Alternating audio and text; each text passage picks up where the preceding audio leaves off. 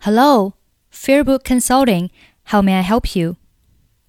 Fairbook Consulting, Fairbook 末尾不用发音。Fairbook Consulting, Fairbook Consulting. How may I help you? May I 这里是属于元音元音的连读。May 末尾字母 y 对应的元音 e。 后面 i 本身就是一个元音 i，所以呢，这里是属于元音和元音的连读。那前面一个元音是以 e 结尾的，我们中间要加一个也的半元音。May I? May I? Yeah, I, yeah, may I, may I? How may I? How may I help you? How may I help you?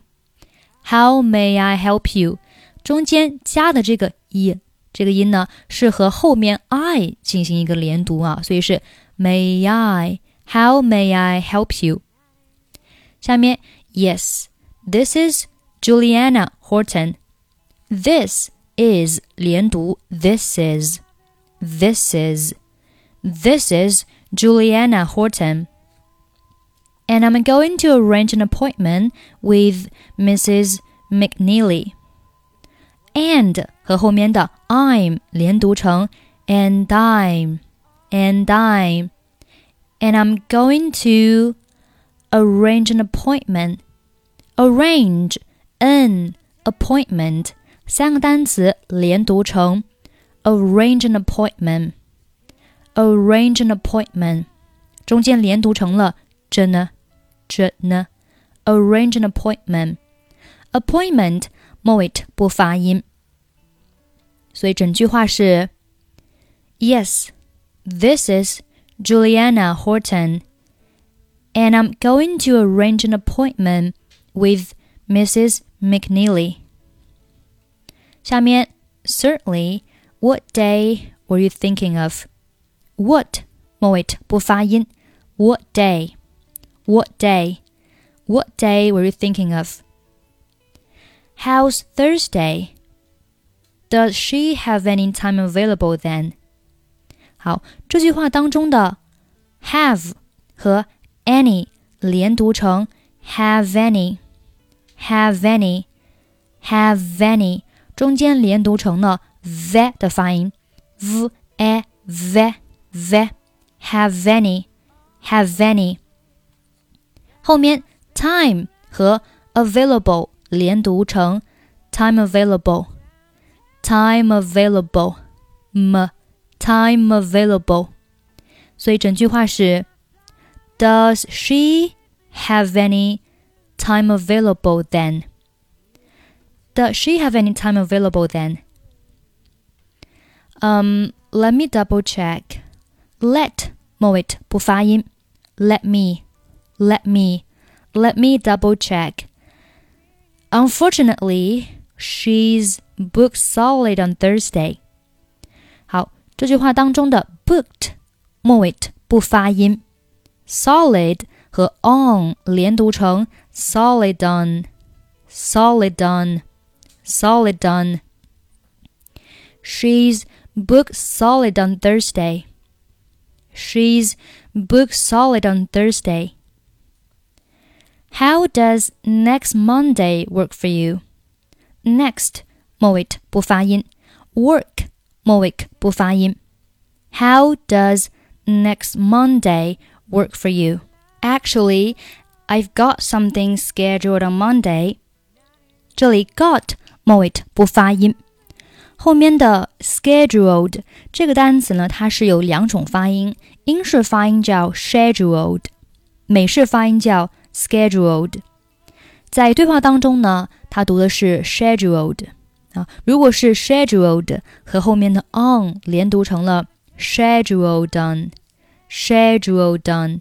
如果是 scheduled，那连读成了 schedule done，schedule done。这里呢，随便你读哪一种啊。如果你是美式发音呢，那我们就读 scheduled。所以是 啊，I got something scheduled on Monday。I got something scheduled on Monday. Um, can she do Tuesday? Sure, Tuesday's perfect. May I ask where you are calling from? 这边的 may、I 以及 ask 三个单词呢，其实都可以连在一起读啊。首先，may 和 I 我们在 呃句子的开头啊、呃，对话开头呢就已经讲过了。这边是元音和元音的连读，中间加了一个也的半元音，所以是 May I, May I。而 I 和 ask 它的连读呢，也是属于元音和元音的连读，并且呢，前面一个元音还是以一结尾的啊，I 末尾是一，它是一个元音。ask 字母 a 对应的是哎也是一个元音啊，所以呢，这个 may 和 I 以及 I 和 ask 它的连读啊，都是一模一样的，都是元音和元音的连读，并且前面一个元音是以一结尾，我们要加一个也的半元音，所以这里呢要加两遍也。May I ask? May I ask? Ask, yeah, ah, yeah, ask. May I ask? May I ask? May I ask where you are calling from? Sure, Merton Financial Advisors. Actually, Tuesday's no good. Sorry about that. Sorry about. 我们看一下这里呢是怎么连的呢？大家可以自己想一下啊。Sorry，那末尾字母 y 对应的是一啊，和上面那个 may 一样的。About 字母 a 对应的是 a，也是一个元音，所以呢，中间要加一个也的半元音。Sorry about 也也 a 也也 about. Sorry about that. Sorry about that. About 末尾不用发音，that 末尾可以读可以不读。Sorry about that. Sorry about that. 好，下面我们从第一句话再慢速读一下。Hello, Fairbook Consulting. How may I help you?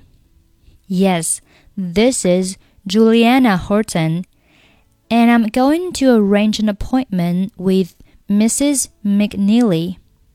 Certainly. What day were you thinking of? How's Thursday? Does she have any time available then? Um, let me double check. Unfortunately, she's booked solid on Thursday. How does next Monday work for you? Actually, I've got something scheduled on Monday. Can she do Tuesday? Sure, Tuesday's perfect. May I ask where you are calling from? Sure, Merton Financial Advisors. Actually, Tuesday's no good. Sorry about that. 好了，这就是我们今天的内容。如果你想获取本期节目的跟读版本，欢迎关注我们的微信公众号“英语主播 Emily” 即可参与。